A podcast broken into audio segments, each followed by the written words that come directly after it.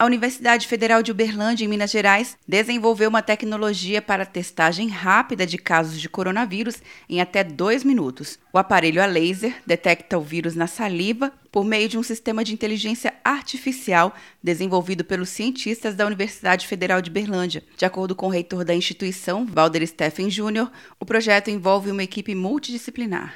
É um projeto, portanto, interdisciplinar, envolvendo várias disciplinas, desde pessoal de inteligência artificial até pessoal da área de, de bioquímica, genética, medicina e assim por diante. O projeto está em última fase de validação, explica o coordenador da pesquisa, Luiz Ricardo Goulart Filho.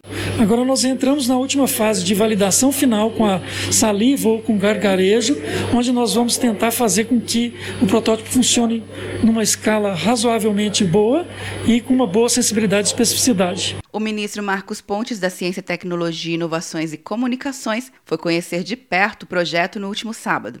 É importantíssimo o Brasil desenvolver esse tipo de tecnologia.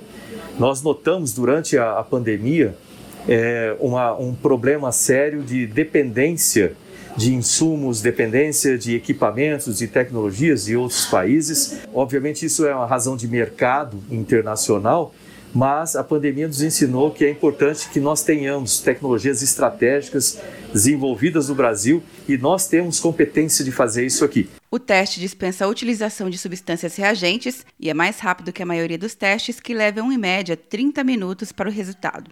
Atenção, você que fez o Enem! Sua nota pode valer uma bolsa de estudos de até 100% para os cursos de graduação à distância da Uninter.